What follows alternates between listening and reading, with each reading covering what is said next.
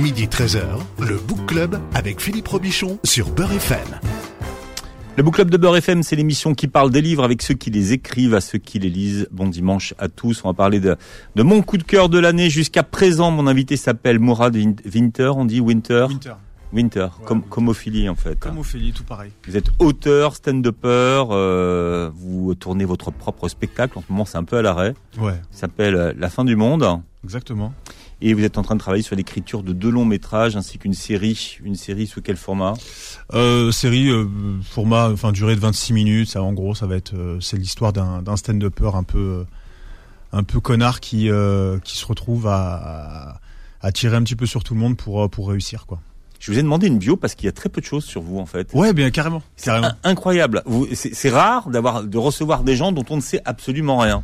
Ouais, ouais. Bah en gros, concrètement, j'ai, pas, euh, j'ai pas été super exposé jusqu'à présent. J'ai beaucoup été en, en bossé en tant qu'auteur. Ghostwriter. Ouais, exactement, c'est ça. J'ai pendant pendant plusieurs années, j'étais en télé, je bossais euh, bah, vraiment derrière, et puis euh, et puis un jour, je me suis dit bon bah pourquoi pas quoi. Et j'ai testé le stand-up, l'écriture de, de mon premier roman justement, et puis ça a commencé à Hmm. ça a commencé à prendre et ça commence vraiment à prendre là. là. Comment on, on appelle ce que vous faites là? Je disais ghostwriter parce que ghostwriter c'était c'était plume. Hein, en fait, on disait ça, mais euh, Ouais, bah c'est à peu près ça. porte-plume. Non, on va dire auteur. On va Ouais. dire auteur. Voilà. Vous avez, ouais, clairement. Vous avez écrit pour qui? Bah j'ai écrit pour plusieurs humoristes qui ont qui ont, qui ont pas percé. Du coup, euh, ça sert peut-être à- peut-être à rien, mais là euh, actuellement, je, je bosse beaucoup avec euh, avec Malik Bentala. Et, euh, et puis sinon c'est en télé quoi. Sinon Ouais. ça a été beaucoup en télé. Mais c'est-à-dire en télé? Euh, TPMP, euh, Danse avec les stars. euh, J'ai bossé aussi sur euh, W9. Donc euh, en tant qu'auteur. en tant qu'auteur exactement. C'est-à-dire, expliquez-nous. bah c'est écrire les vannes. C'est ça, c'est simple. C'est euh, bah, trouver euh, tout, trouver des angles de vannes euh, sur des thèmes qui sont pas forcément drôles et essayer de les rendre drôles quoi. Mhm. Donc ça c'est. Mais vous euh, écrivez les vannes de qui?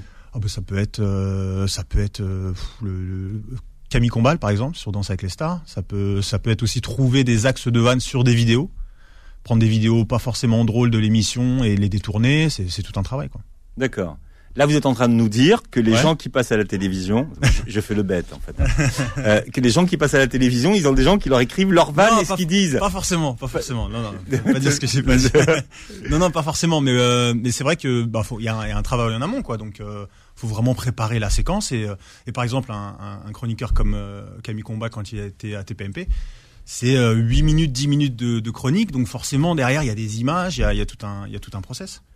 D'accord. Et donc il y a des auteurs. Et donc il y a des auteurs, voilà, Bon, mecs qui sont aux, derrière. qui- aux États-Unis, il y en a beaucoup plus. Hein, et, et- et- et ils sont arrivés euh, avant, mais quand on voit tous les talk-shows, euh, enfin, il y a, y y des équipes d'auteurs. qui C'est une culture là-bas. Ouais. il y a une culture de, de l'auteur c'est et puis c'est assez bien euh, enfin c'est bien vu en France quand euh, quand un- on apprend qu'un humoriste a un auteur on a l'impression qu'il a trahi euh, il a trahi la France alors qu'en Mm. fait euh, Ou un animateur de télé. oui ou un animateur télé c'est mais en fait il y a toujours eu ça quoi ça a toujours existé après c'est pas aussi autant développé qu'au- qu'aux États-Unis quoi Non. Non non bah non. Pour, pour, pour moi, les auteurs aussi, c'est contemporain du prompteur. Mais longtemps, la télévision était en direct, mais sans prompteur. oui Les gens avaient des fiches. oui c'est ça bah maintenant bah, même les fiches les fiches elles sont écrites par qui? Par des par des auteurs aussi Il faut que je change de métier. Non, mais moi, j'ai, moi, j'ai pas d'auteur. Vous publiez votre premier roman, L'amour, c'est surcoté chez Robert Laffont. Euh, c'est l'amour qui est surcoté ou le, ou le sexe? Bah on va dire que qu'il faut le lire je peux pas spoiler voilà tu vois. C'est que là, ça, je là, peux pas là- spoiler. là, on va, on va devoir faire une heure d'émission Ouais. sans dire, sans dire de quoi ça parle, c'est ça? Non, ça parle en gros clairement. C'est c'est un mec un peu paumé qui se qui un soir euh, enfin, Votre soir, double il s'appelle comment? Il s'appelle Wourad. Bon, c'est mon double, mais c'est parce que je je pars du principe. Enfin, j'ai envie d'écrire plusieurs bouquins et j'ai envie que ça soit toujours ce personnage-là. Euh, ça sera jamais le même, mais ça sera ce personnage-là. D'accord. Donc ça sera ce ce prénom-là à chaque fois. Vorad Minter. Voilà, et ça peut être ça peut être un mec, ça peut être une nana. euh, même la nana s'appellera euh, Minter. Donc euh, c'est bon, c'est un parti pris. C'est un, c'est un petit délire, voilà que je me suis fait. Bon, c'est Et, bien. euh, on, et est, on, coup, on est prévenu. Ouais, voilà, maintenant tout le monde est prévenu. Et du coup, en gros, euh, bah, l'idée c'est que c'est un, c'est un personnage qui, qui se dit euh, ce soir, bah, je sors et, et ce soir, bah, je, bah, je vais ken quoi. C'est ce qui se dit clairement, le gars. Et Je- euh, alors attendez, euh, je préviens. Alors la réalisation, Oui, voilà. je préviens parce que c'est c'est une émission grand public. oui, oui, oui, voilà. Oui, mais alors donc il, il- il prévoit de faire comme vous avez dit. De copuler, Ouais, voilà, c'est ça. ouais. Et il s'avère que euh, bah, il va, il va, il va tomber sur une fille et ça va pas se passer comme prévu. quoi. Hmm. Sauf que dans le livre, c'est pas copulé, hein, c'est comme vous avez Oui, dit avant. voilà. Bon, Voilà, dans les- mais- et tout est écrit comme ça. Exactement. Faut penser à des, à- euh, aux, aux dinosaures comme moi. J'ai j'ai lu votre livre avec euh, avec un traducteur. Bah, Alors, ce qui s'est passé, c'est que euh, Oui. pa- pareillement, j'ai- au début, je me suis dit que ça allait être compliqué euh, de réussir à trouver une maison d'édition euh, via l'écriture. Et puis un jour, je l'ai envoyé parce que mon agent est, est assez proche de, de Philippe Gueluc et, et j'ai envoyé à Philippe Gueluc. Alors, Philippe Gueluc, c'est le chat. C'est Exactement. le papa du chat. Exactement. Et qui est. Moi, je comprends tout. Philippe Gueluc, Oui, mais voilà, je c'est- lis, je, je comprends. C'est Et ben Philippe Gueluc a adoré. Et à partir de là, je me suis dit ben, qu'en fait, que si Gueluc. si Gueluc adore, Ouais. Euh, Eh, j'ai quand même cherché parce que j'ai pas, j'ai beaucoup de références, mais je les ai pas toutes. Hein. Bon, Imen est sur le canapé et fait crari. Alors faire crari. Non, faire semblant. euh, voilà, c'est faire semblant. Oui, mais Exactement. Mais faire, est-ce que tout le monde le savait ou il y a que moi qui savais pas? Et Non, non, mais non, je savais pas. Non, Fatima Zora, vous ne saviez pas. Bon, faire crari. Bon, c'est dérivé de la technique dite de l'indifférence. Fesse Mathieu. Un mec qui est Fesse Mathieu. Franchement, Fesse Mathieu, je vais vous dire, euh, c'est pas, c'est pas de la génération crari. Oui, oui, voilà. Mais, mais Fesse Mathieu, je vous, je vous fais pas une conférence dessus. Mais clairement, mais en gros, c'est ce que j'ai essayé de, de trouver avec euh, dans mon écriture, c'est de d'essayer d'aller sur les deux bords, euh, aller choper des des, bah, des termes qui sont assez contemporains et des termes qui sont euh, Ouais. totalement désuets. Comment il quoi. dit, comment il dit, voilà, c'est c'est les, les termes macroniens. Ouais, voilà, voilà, c'est ça. Surannée.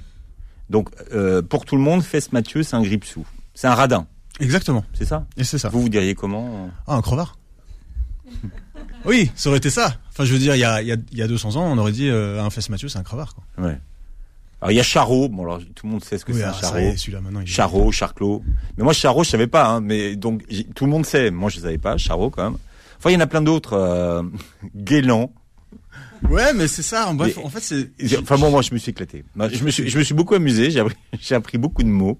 J'ai beaucoup, euh, j'ai beaucoup gagné, en fait. hein. Mais euh, effectivement, la maison d'édition, euh, l'éditrice, quand elle a lu ça, elle a dû avoir mal aux yeux. Bah, en fait, euh, c'est encore plus euh, plus étonnant parce que c'est encore plus étonnant parce qu'en gros, moi, je me suis retrouvé à, à envoyer le texte. J'avais que 30 pages. Euh, j'avais envoyé 30 pages à. Je rencontre un ami qui me dit il faut absolument que je te présente euh, une personne qui, qui m'a vraiment beaucoup aidé, qui s'appelle Elisabeth Samama. Et je lui ai envoyé. Et le lendemain, euh, lendemain retour, qui me dit c'est génial, faut que je te présente à à, à Sophie Charnevel qui euh, qui est chez Lafont. Et du coup, ça s'est fait super rapidement. Et c'était sur 30 pages. Et au début, je me suis dit ouais, ça va quand même vite. Est-ce qu'ils ont vraiment compris tout ce que je raconte? Et en gros, euh, non, ils, ils ont tout le monde a capté. euh, et puis bon, il y a une recherche, il y a une recherche de de termes à ce moment-là. Bon bah, faut aller sur Google quoi. Et Mm. puis euh, puis j'ai- préféré continuer sur cette voie-là. Et puis c'est Ouais. un peu ma, pas dire ma marque de fabrique, mais ouais, j'aime bien. Bon, alors, c'est un roman d'amour. Ouais. Là, ça spoil pas si on dit que Oui, non, non, non, on est clairement là-dedans. On dit. Bah, de toute façon, le titre, l'amour c'est surcoté, euh, c'est pas un truc sur euh, sur, sur la F1 quoi. C'est pas évident hein, que ce soit un roman d'amour. Hein. Il faut, c'est, c'est, c'est crescendo. Hein, bah, il faut le lire. Ouais, il faut le lire. Faut pas s'arrêter au bout de 10 pages quoi. C'est écrit comme une série en fait. hein. Donc il y a quatre saisons. Ouais. C'est ça. En fonction, bah, en fonction des événements de, du, du, du, du, du bouquin, c'est assez feuilletonnant. Donc il se passe assez. Chaque, euh, chaque, chaque épisode, généralement, il se passe, euh, il se passe quelque chose qui amène à, à l'épisode suivant. Et là, ce qui est, ce qui est, ce qui est incroyable, c'est que vous tenez 300 pages. Parce qu'au début, vous vous dites, bon, le gars, il va tenir, il va, tenir 50 pages. Mais j'en avais 500. Non, mais vous dis, le gars, il va tenir, à ce rythme-là, il va tenir 50 pages.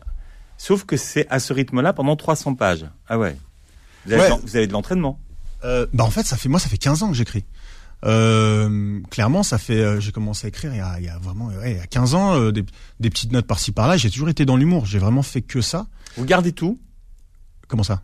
Les, les, les- les petites notes, ce que vous recherchez, tout ça. Ouais, tout le temps. Bah, bah, en plus maintenant. Je me demandais si vous aviez quand même un, un- genre un cahier ou quelque chose où vous répertoriez, par exemple, Si, si. une accroche, un mot ou un Mais truc comme ça. des fois, c'est, c'est- mais par exemple, hier, je regardais un dessin animé avec mes enfants. euh, Il y a un, il y avait un requin qui parlait et qui a commencé, qui a sorti une expression, et je, je me suis dit, celle-là, elle, elle est pas mal. Du coup, en gros, je prends plein de, et puis maintenant avec les drives et les notes sur les téléphones, c'est super facile. Hmm. Donc dès que j'entends, Vous stockez un- en fait. ouais, je stocke, je stocke, et en ouais. fonction de ce que j'ai stocké, je vois où est-ce que je peux aller. Des fois, je peux avoir une situation euh, donnée et, euh, et essayer d'intégrer euh, tel ou tel terme. Puis après, il y a du rythme, il y a tout ça. C'est, super compliqué, quoi. Il y a du rythme, euh, il y a une histoire. Ouais. Souvent dans les romans, il n'y a pas forcément d'histoire. Donc là, il y, a, il y a une histoire, il y a plein de rebondissements. Vous saviez où vous alliez ou pas Pas Ou- du ou- tout. Ou, ou- ou chaque jour. euh, Mais alors, c'est là où c'est marrant, c'est c'est que euh, justement quand je signe avec Lafont sur 30 pages et qu'on me dit il va falloir voilà livrer euh, un vrai roman quoi, euh, si tu peux arriver à 300 pages c'est cool. Là, je me dis ah ouais, euh, ça risque d'être chaud parce que bah parce que je sais pas où je vais. Mais dans le fond, j'ai juste la fin. La fin, elle est, elle est dans ma tête, et mais je sais pas comment arriver à la. la, la fin, le avec la, la phrase et tout. Ça, Exactement. D'accord. Je sais exactement la fin, comment je veux partir. Et après, bah après je tricote quoi. To be continued. Exactement. C'est ça. C'est ça. Bon, alors, on peut dire quand même que, que Ourad est un gars qui souffre du syndrome de l'Algérien. Qu'est-ce que c'est que le syndrome de l'Algérien? Est-ce que est-ce que c'est quelque chose que vous avez la gentillesse de définir pour nous?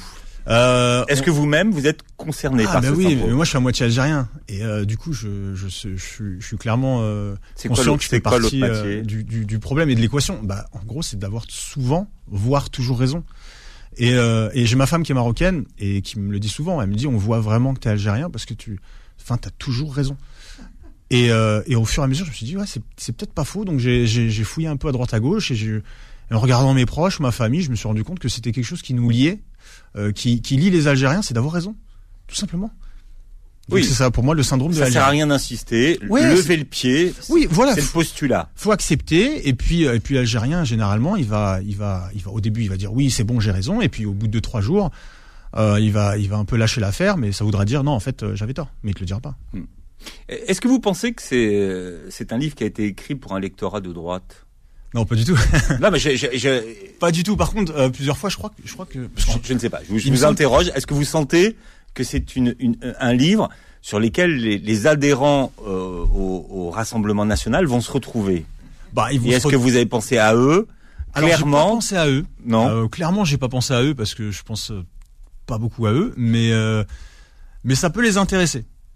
Parce que moi, je pars du principe, je pars du principe qu'on est tous un peu, euh, on est tous un peu des connards et que que mais il faut savoir, il faut en être conscient et euh, et je pense que ça peut intéresser et ça peut c'est pas excluant. Mon but c'était pas d'exclure un électorat ciblé quoi. Ouais, mais c'est peut-être aussi quand même grâce à une punchline qui se réfère au RN, au Rassemblement National, qu'il comprend qu'il est amoureux.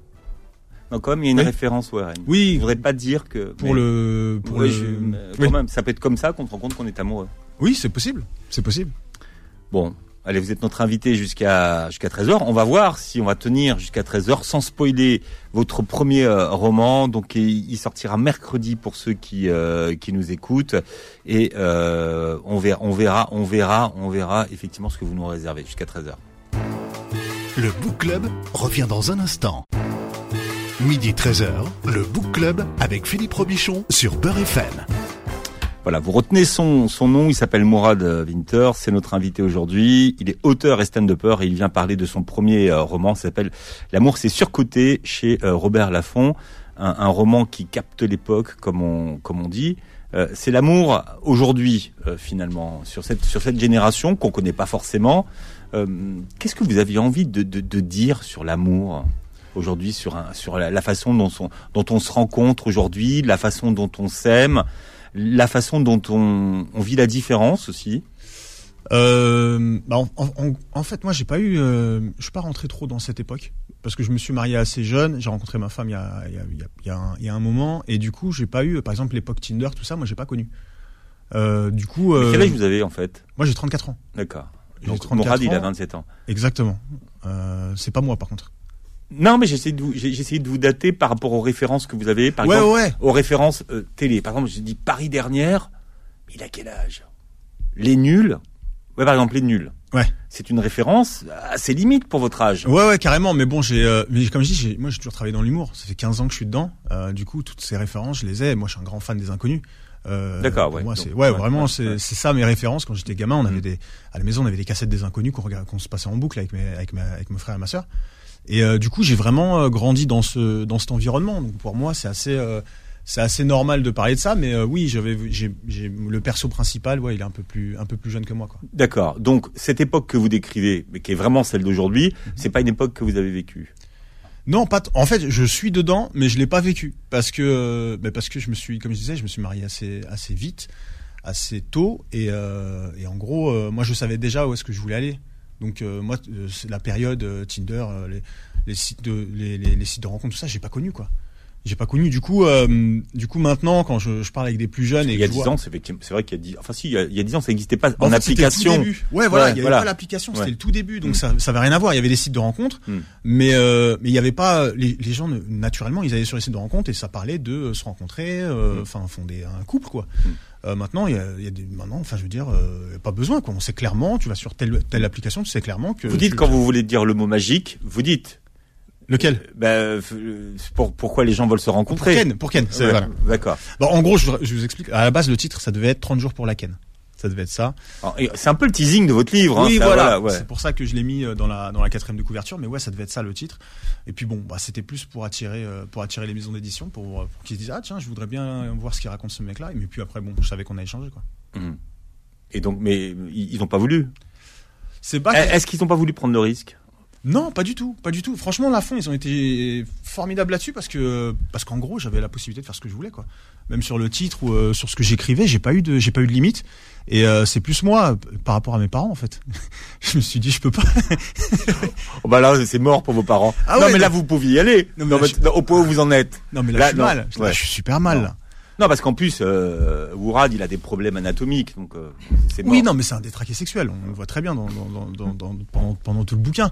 Mais euh, On ne mais- sait pas ce qui relève du fantasme, du, du réel détraquage, en fait. Ouais, en gros, c'est, ben, il est, on est dans la comme tête d'un mec. Voilà, ouais. On est dans la tête d'un gars et, euh, et, et, et je pense que c'est pour ça que c'est un bouquin qui, euh, en gros, moi, au tout début, je l'avais, j'avais commencé à l'écrire, c'était sur Instagram. Euh, j'avais commencé, j'avais un compte Insta, j'avais, je mettais tous les jours euh, une petite, euh, peu près 10 pages d'écriture. Et je me suis, en bout de 10 jours, j'ai pris, euh, je crois, 2500, 3000 personnes. Et là, j'ai arrêté tout court. Je me suis dit, oula, euh, il y a moyen de faire quelque chose. Visiblement, euh, ça, ça intéresse les gens. Et je me suis rendu compte, j'avais 70% de 70% de filles, quoi. Et là, je me suis dit, ah oui, donc donc ça intéressait les filles d'être dans la tête d'un mec.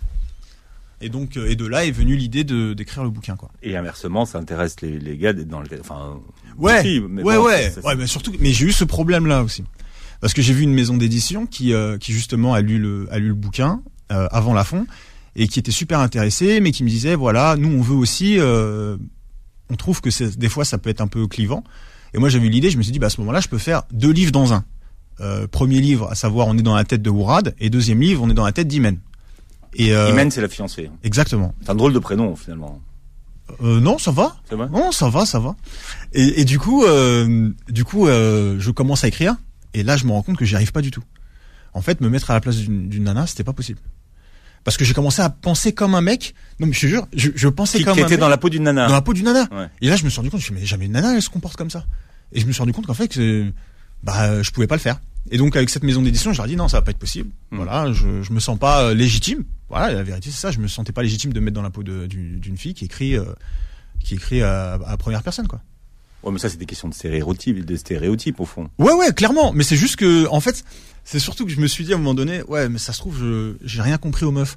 Et, euh, et du coup, j'ai préféré arrêter plutôt que me rendre compte que j'avais rien compris aux meufs depuis le début, quoi. Je préfère croire que euh, ça va, en fait, euh, je gère bien. Alors, Wourad, à chaque fois qu'il veut, qu'il faut éviter de faire une vanne, ils se sont obligés de la faire. Ouais. Euh, Est-ce que vous, c'est votre cas? Euh, Forcément, de dire que c'est parce que c'est une vague in- interdite qu'il faut la faire. Et est-ce que clairement aujourd'hui, on est dans une époque où il faut éviter certaines euh, certaines vannes? Ouais, clairement. Mais clairement, en fait, euh, comme je disais, moi j'ai grandi dans une dans une, époque entre guillemets. Nous, on est une génération un peu bizarre. On a on a connu avant Internet et après Internet, on a connu la vie sans téléphone et la vie avec les téléphones. Du coup. Du coup, on a, c'est d'autres, euh, d'autres fonctionnements, d'autres mécanismes.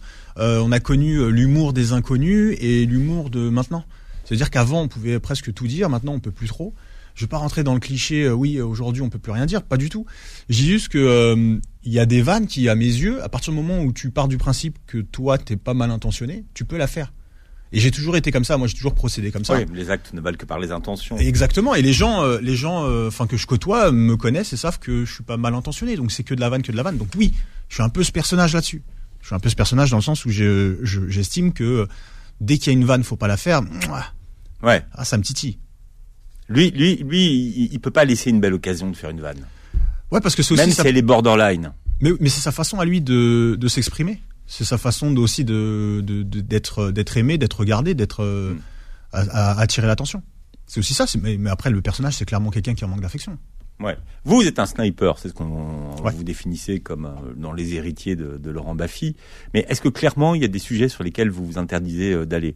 Euh, Est-ce que par exemple, est-ce que vous faites des blagues sur les Marocains, des blagues sur les oui sur, Jean-François Copé Je prends des sujets complètement improbables. non, mais alors Copé, ce que je lui mets dans le livre. Non, mais je rigole. Je rigole. C'est de l'acharnement. Franchement, mais, des fois, mais, je mais, par exemple, est-ce que est-ce que est-ce que vous vous posez la question de dire ouais mais ça je peux pas le faire parce que euh, les Marocains ils vont me dire ça si je fais ça sur les euh, bon ils vont ils vont me dire ça non pas du tout euh, donc vous vous vous il n'y a pas de censure en fait il n'y a pas de censure parce que je je sais qui je suis euh, après les, autres ne savent pas forcément mais à partir du moment où moi je sais que je suis pas mal intentionné j'ai pas de censure là-dessus euh, même même des vannes qui moi-même à l'heure actuelle commencent à me à me enfin je suis assez réfractaire par exemple moi tout ce qui est vanne pédophile j'y arrive plus maintenant avant, ça me faisait beaucoup rire.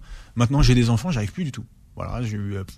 Donc là, vous avez posé votre limite clairement. Ouais, j'ai un blocage dessus. Ouais. Je sais pas pourquoi. Pourtant, il y a des vannes qui sont vraiment très bonnes que je vois sur Twitter tous les jours, mais je, je sais pas, j'arrive plus. Voilà. Donc c'est ma, c'est devenu ma limite. Mm. Mais euh, je pars pas du principe que comme c'est ma, c'est ma limite, ça doit être la limite des autres. Voilà, c'est ma limite à moi, c'est personnel. Et si c'est une vanne me, me plaît pas pour tel ou tel tel ou tel sujet, bah c'est la vie quoi. Enfin, je veux dire, il y a pire. Hein. Mm.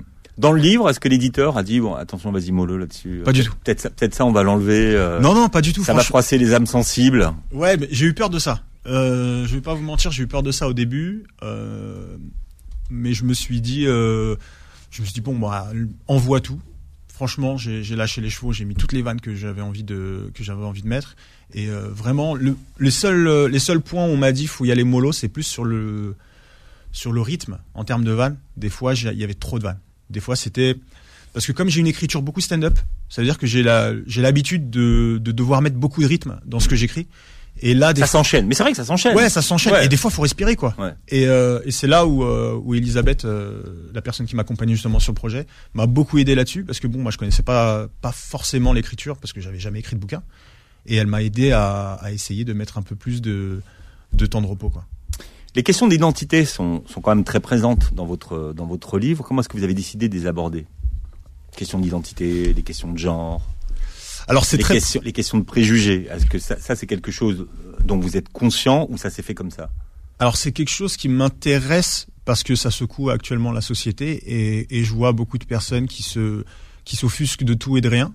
Euh, du coup, je automatiquement, bah, comme je disais, ça, ça m'excite. J'ai envie d'y aller. Plus je vois que ça, que les gens ont peur de parler d'un sujet, j'ai vraiment envie d'y aller.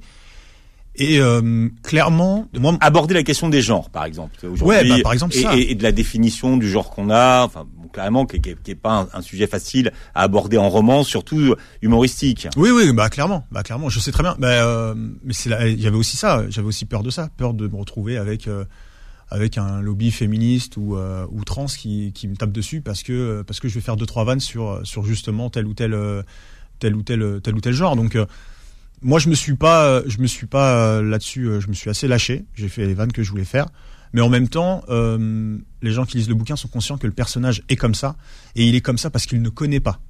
Donc euh, il peut moi moi quand j'ai écrit ce bouquin je me suis vu quand j'avais 18 ans quand j'avais 18 ans, j'étais jamais sorti de Paris, euh, à part pour aller en vacances au bled. Euh, je connaissais pas. C'était où les vacances au bled? Euh, Maroc. C'était chez, chez, ma mère au Maroc. Hmm. Généralement. Ah, donc votre mère est marocaine et votre et père, mon père est algérien. algérien. D'accord. Et généralement, Alors, voilà. Ou d'Algérie ou du Maroc. Comment? C'est pour dresser la carte là. Euh, ma mère euh, Casa, mon père Alger. D'accord. Mon père Alger. Donc ouais, c'était une année chez l'un, une année chez l'autre ou c'était que non, Maroc même pas. C'était que Maroc parce que euh, parce que je sais pas. Moi, c'était cool le Maroc. Donc non, on est resté sur le Maroc. C'était mieux pour les vacances, Casa. Ouais, je pense que c'est ça. Ouais, je pense que c'est il y a le côté. Euh, bah ouais, c'est un peu plus touristique, on va dire le Maroc, donc c'était un peu plus facile. Et puis bon, euh, on était plus proche de notre mère quand on était gamin, quoi, ce qui est, ce qui est un peu normal. Donc, euh, puis mon père, il partait pas en vacances. Ouais, mon père, il, il travaillait, quoi. Donc, donc il nous envoyait au bled, au Maroc, et puis, et puis voilà, quoi. C'était quoi comme milieu Votre père, il faisait quoi dans la vie? Mon père avait un café. Ouais, moi j'ai grandi au-dessus d'un au-dessus d'un bar euh, bar PMU quoi. Où ça? À Ivry, pas très loin en plus. À Ivry? Ouais ouais, à Ivry sur Seine. Ouais. Bar PMU Ah ouais ouais, carrément carrément, on a j'ai grandi au-dessus d'un café euh, bar Kabyle quoi. Euh, classique, classique. Donc euh... Mais cette génération, on les voit plus. Hein. Il, y, y, avait encore quelques quartiers à Paris où il y avait quelques cafés euh, ouais, mais tenus par les Kabyles, mais c'est fini. Ouais, c'est fini ça. Je crois que, mais je crois que même début début 2000, ça ça a commencé à, ils ont tous fermé. Non, quoi. ça, ça, non, non, non. Le bar PMU, il y en a. Il y en a un peu. Mais ouais, il y, en a un peu, mais, mais avant, il y avait, il y avait, il y avait quoi? Les Aveyronais, Ouais, c'est euh, voilà, et les Kabyles. Ouais, ouais, bah maintenant c'est un peu tout le monde. Tout le monde a un café, quoi. Il y a plus ce truc-là. Je crois qu'il y avait une histoire de licence ou un truc comme ça. hein. Je crois qu'ils avaient une facilité sur les licences, sur la licence 4 ou bref. Bon. Ça n'a rien à voir avec le bouquin. Donc mais- finalement, non, mais euh, faut gratter de l'info. Donc en fait, finalement, vous avez grandi au-dessus du, du. Ouais, j'ai grandi. Bah moi j'ai grandi en fait, euh, j'ai grandi à Ivry et en gros euh, j'étais, on était, j'étais dans un au-dessus du, café de mon père. On, on vivait là et puis je vivais aussi chez ma grand-mère qui était à, qui était à Alfortville. Donc euh, Oui, enfin, franchement, c'était pas très loin. Ouais, c'est à côté, Vous avez quoi, vécu dans le donc, 9-4. Hein. Oh ouais, moi c'est, je suis vraiment un, un pur produit du 9-4. Et l'amour, c'est surcoté. C'est le titre de votre premier roman qui sort chez euh, Robert Laffont et on en parle jusqu'à 13h. Le Book Club revient dans un instant. Midi 13h, le Book Club avec Philippe Robichon sur Beurre FM. Donc là, vous êtes de l'autre côté du miroir. Je reçois Mourad Winter, aujourd'hui auteur, stand-upper et qui publie son, son premier euh, roman. L'amour, c'est surcoté chez Robert Laffont qui sera disponible dans le courant de la semaine prochaine. Gros coup de cœur, euh, 300 pages, ça se lit très très vite. Même si je me demande si c'est pas, il faudrait peut-être pas en lire euh, une- une- un épisode par jour. Alors, euh, Vous voyez quand, quand je l'ai écrit, moi, c'était ça le but. C'était ça le but. Ouais, on- en fait, au début, je l'écrivais sur Instagram, comme je disais, et je mettais un épisode par jour.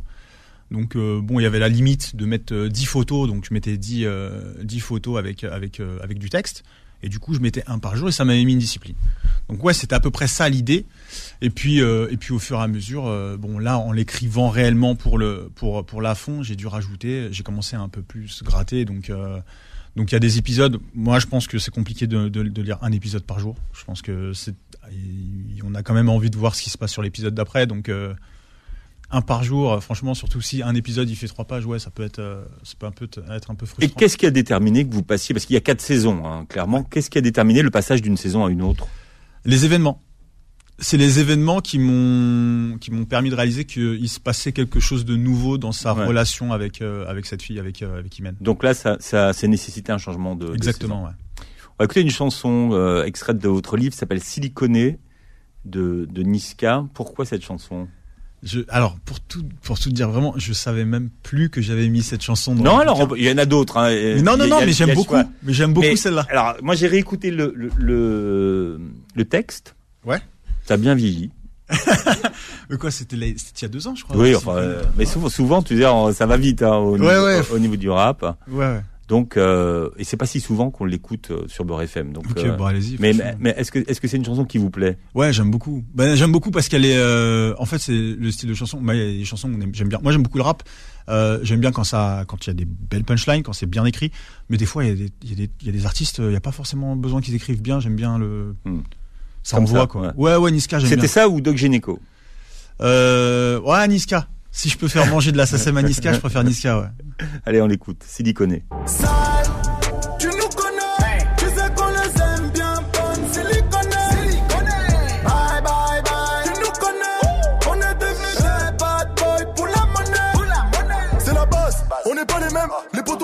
me caler, mais je calais le knife. Dans le bas les mains, je m'en bats les couilles de qui c'est Charlemagne. Ce n'est pas normal qu'on m'ont vécu les miens, toujours les mêmes. Citoyens au tribunal, la police a fermé les terrains, les gens sont affamés et ça devient inhumain. J'ai du cannabis, y'a de l'économie, y'a du bénéfice, y'a des sacrifices. Elle est bonne la vas-y follow me, je vais te démonter à l'hôtel Ibis. Ah, si je savais, j'aurais pas rappelé. Si je vendais pas de 10, je peux te le dire qu'elle m'aurait pas rappelé. Je ne côtoie que les gros bonnets. Finir tu bats au charbonnet. Méchant, méchant, tu sais qu'on est. Prêt à venir chez toi et sonner. Ils ne nous saliront pas, on finira bien par avoir le sommet. Ils ne nous calculaient pas et maintenant voilà qui joue les étonnés. Sale,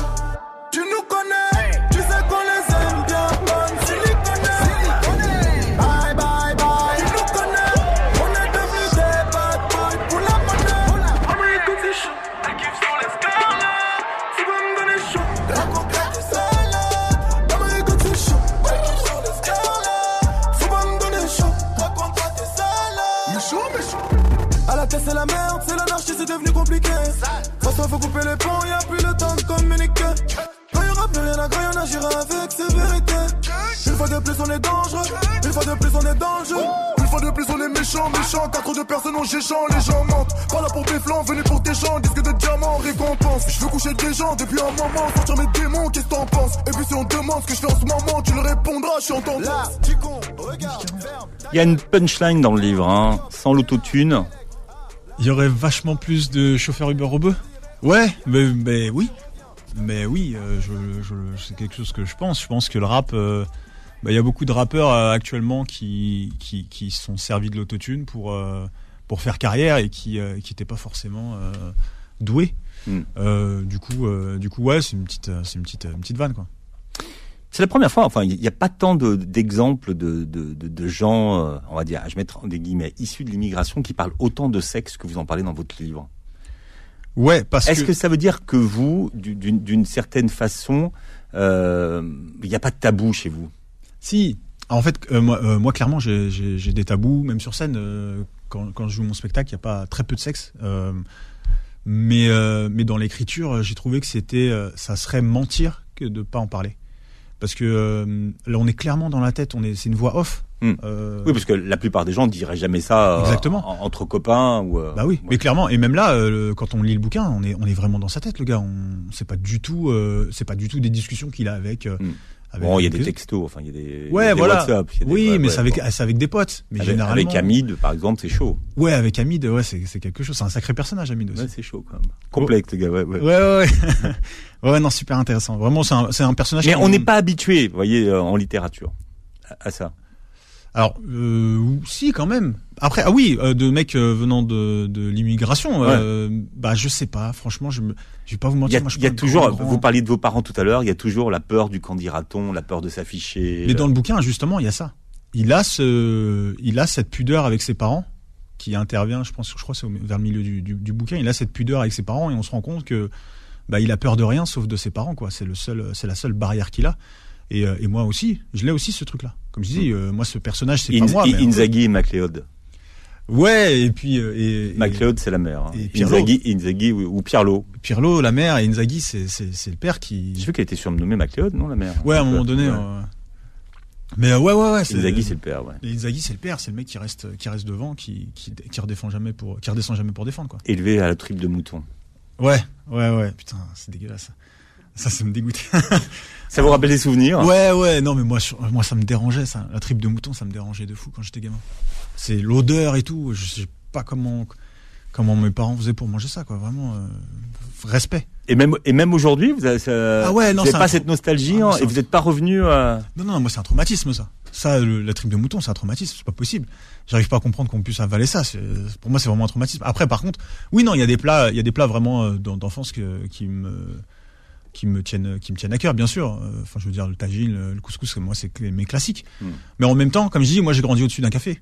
C'est-à-dire que moi, euh, il y avait aussi euh, bœuf bourguignon et de la blanquette de veau. Donc, euh, j'ai grandi Ah ouais. un petit peu avec ce double truc, quoi. Il il y avait ce qu'on servait en salle et puis il y avait la cuisine. Ouais, ouais, c'est ça. Bah, En généralement, c'était la même cuisine. Donc, du coup, un jour sur deux, c'était un plat, plat rebeu ou plat, plat typiquement français, quoi. Donc, ouais, non, non, j'ai, moi, j'ai, eu- cette dou- double culture, entre guillemets. Et qu'est-ce qui vous a donné envie de faire ce métier? Euh, ça s'est fait tout seul, en fait. Ça s'est fait tout seul. euh, je vivais à Londres à l'époque et euh, déjà, j'écrivais des vannes, des vannes, des vannes et j'ai rencontré un mec là-bas qui m'a, qui m'a amené sur un, sur un boulot en France et j'ai rencontré un auteur qui, me- qui a commencé à me faire comprendre que c'était un métier aussi. J'ai rencontré des humoristes, j'ai travaillé au Panama Café, j'ai travaillé en tant que serveur au Panama Café. Euh, dans- En salle Ouais, en salle et euh, le patron euh, me disait mais il faut absolument que tu fasses de la scène. Donc moi grosse frousse de la scène pendant un bon 10 piges et, euh, et à j'ai 10 ans. Non non mais ouais ouais ouais. Il mais- a fallu 10 ans entre le moment où vous êtes arrivé là-bas et le moment où vous êtes monté sur scène. Ah ouais, non mais clairement, moi je suis monté sur scène il y a 4 ans. Il y a 4 ans et ça faisait déjà depuis 17 18 ans que j'écrivais. Et il y a 4 ans, euh, je suis monté sur scène parce qu'en fait, je, chaque fois je disais ouais, je vais le faire, je vais le faire, je vais le faire et euh, quand j'ai eu mon, eu mon premier enfant, je me suis dit bon, il y a eu un déclic, je me suis dit ouais, c'est le moment quoi. C'est le moment parce que de toute façon là, t'auras plus tes soirées, donc ça peut être le bon argument pour euh, pour sortir le soir. Pour justement, voilà, exactement. C'est écrit énormément de, de vannes pour les autres. Vous euh, servez les autres avant vous? Ouais, euh, je préfère. Après au foot, même au foot, j'ai toujours préféré faire la passe décisive plutôt que marquer. Je sais pas pourquoi. C'est peut-être de l'ego, le truc de se dire euh, cette personne qui est très talentueuse a besoin de moi. C'est peut-être ça. hein, je sais pas encore. Euh, je vais faire une, une vraie psychanalyse là-dessus, je pense. Mais j'ai toujours préféré ça. Et, euh, et en montant sur scène, d'ailleurs, j'ai même pas ressenti le, enfin le sentiment de plénitude que les artistes euh, me, me racontent à chaque fois. Ouais, tu vas voir, c'est génial, Ah, les rires et tout. Ouais, j'ai kiffé, c'est cool la scène, mais je préfère écrire. En fait, je préfère écrire pour les autres. C'est pas un métier par défaut pour vous. C'est Non, pas, pas du C'est tout. pas le fait, voilà, t'attends ton tour euh, en écrivant pour les autres. Non, non, pas du tout. Pas du tout, parce qu'en plus, j'avais, j'ai eu les, j'ai eu, euh, ça a été assez facile pour moi de, de monter sur scène, de jouer. J'ai eu plein de plateaux qui sont ouverts.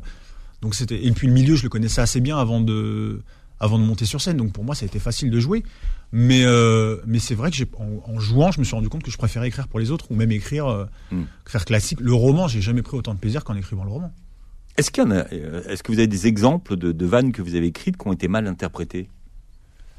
Et qu'est-ce que vous ressentez à ce moment-là Euh, ouais, j'avais. que une- c'est quand même un métier d'interpréter finalement le, des, des, des, des vannes qu'on vous écrit. Ouais, ouais, c'est très. euh, En fait, c'est très. euh, ça fait. C'est pas ça fait mal, mais si tu te dis, euh, ah, c'est du gâchis, quoi. Tu la vois la vanne, tu sais comment tu. Enfin, tu t'avais visualisé comment elle va, comment elle doit ressortir et le rythme exact. Mm. Et quand elle sort pas comme ça, ça, ça fait, ça fait chier, mais tu, tu sais que c'est un travail. Que euh, qu'une vanne, elle- en fait, elle se, elle se peaufine. C'est pas, c'est très rare les artistes qui arrivent sur scène et sur le premier coup, ils t'envoient euh, le bon rythme. Et ceux qui sont comme ça, il y en a quelques-uns, et c'est des cracks. C'est des Rolls Royce, quoi. Oui, mais il y en a. Enfin, pour, pour citer que lui, euh, moi, je suis assez pote en plus avec lui, mais Malik Bentala, c'est un mec, tu lui donnes une vanne, il va sur scène, euh, il, il te la fait, mais ça y est, c'est bon. Enfin, c'est un génie, quoi. Vraiment pour le, pour, pour ça, Ouais, pour ouais. comment- sur l'interprétation, sur la mémoire et tout ça. Enfin, moi, pour, faut que je relise un texte 70 fois avant qu'il rentre. Lui, c'est bon, il y va. Il y a des gens comme ça, c'est c'est fait pour eux, quoi. La scène, c'est vraiment fait pour eux.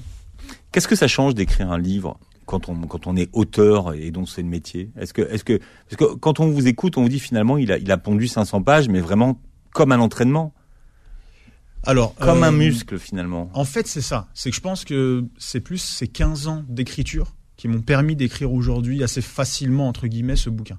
Parce que concrètement, en, en trois mois, je l'ai vraiment plié. Euh, mais vraiment en Tout le monde mois. va être jaloux là. Les gens qui vont vous écrire, vous dire attends. euh, Non, mais en plus, ma femme, ma femme qui est ici, elle, s'est témo- elle, est témoin. Je, vraiment, J'ai je- choisi d'en parler à visage découvert aujourd'hui. c'est sans la pression. Non, je l'ai vraiment fini assez rapidement. Et euh, mais je savais pas moi que je savais faire ça, en fait. Enfin, je savais faire ça. On verra en fonction de, de, enfin, de comment les gens vont vont l'apprécier ou pas. Mais euh, je, quand je vois euh, comment me, comment on m'a accueilli chez Lafont et les retours que j'ai, je savais pas que j'étais capable de faire ça parce que je me suis beaucoup interdit ça. Euh, Mm. Écrire un roman pour moi, c'était quelque chose qui est, enfin, c'est pour les Mais c'est parce que vous avez de l'entraînement. oui, voilà, j'ai de l'entraînement. Par contre, euh, en cours de littérature française, j'étais une pipe. Vraiment, moi, à l'école, j'étais nul. J'ai pas le bac. Hein. La vérité, elle est là. Mais c'est que, mais en fait, c'est l'entraînement. C'est le fait de, je me suis, je suis parti sur le roman, mais à la base, euh, le fait d'écrire tous les jours sur sur de la vanne, et ben, ça m'a permis de, de visualiser autrement les choses. Hmm. Et vous n'avez pas le bac, mais vous voulez vous envoyer où la conseillère d'orientation? Ah, pff, elle m'avait fait quoi? Non, ils m'ont foutu dans un STI, euh, génie civil, un truc comme ça. Ouais. Je me suis retrouvé euh, le matin avec euh, des, des spatules et des- du ciment. Je fais mais qu'est-ce que je fous là? J'ai arrêté au bout de deux mois, je crois. Ouais, un truc comme ça. Et du coup, euh, derrière, euh, je, crois que je suis parti en Angleterre, je joue un peu au foot, euh, je fais plein de trucs. Mais ouais, Hmm. c'est un peu chaotique. euh. Euh, Vous avez une, une, une- une routine d'écriture? Euh, j'en ai eu une à un moment donné et je me suis rendu compte que j'en avais pas besoin. Je pensais que je pensais que j'avais besoin d'écrire la nuit. Euh, au tout début, j'écrivais beaucoup la nuit. C'était un moment Ouais. où je me sentais bien. Et, euh, et depuis, euh, on va dire depuis que j'ai mes enfants, ça fait ça fait à peu près quatre ans. Euh, j'ai commencé à, du, je, me, je me suis adapté et euh, je peux, je me suis, enfin maintenant j'écris un peu. Et vous écrivez sur quoi je- Sur un portable Sur un. Alors sur ordi, beaucoup au téléphone. Par exemple, le bouquin, je l'ai beaucoup écrit au téléphone. Je l'ai beaucoup écrit au téléphone. euh, des fois, ça peut être en allant au travail. euh, à un moment donné, je bossais à Boulogne, j'en avais pour une heure et quart. tous les matins, bah, pendant une heure et quart, j'étais sur mon téléphone et, et, et j'écrivais. Et le livre sort mercredi. L'amour, c'est surcoté. L'éditeur, c'est Robert Laffont. Merci d'avoir été avec nous. Merci à vous. Vous pourrez réécouter l'émission en podcast hein, et regarder la vidéo euh, de l'émission sur la chaîne YouTube de Beurre FM et passer un très bon dimanche.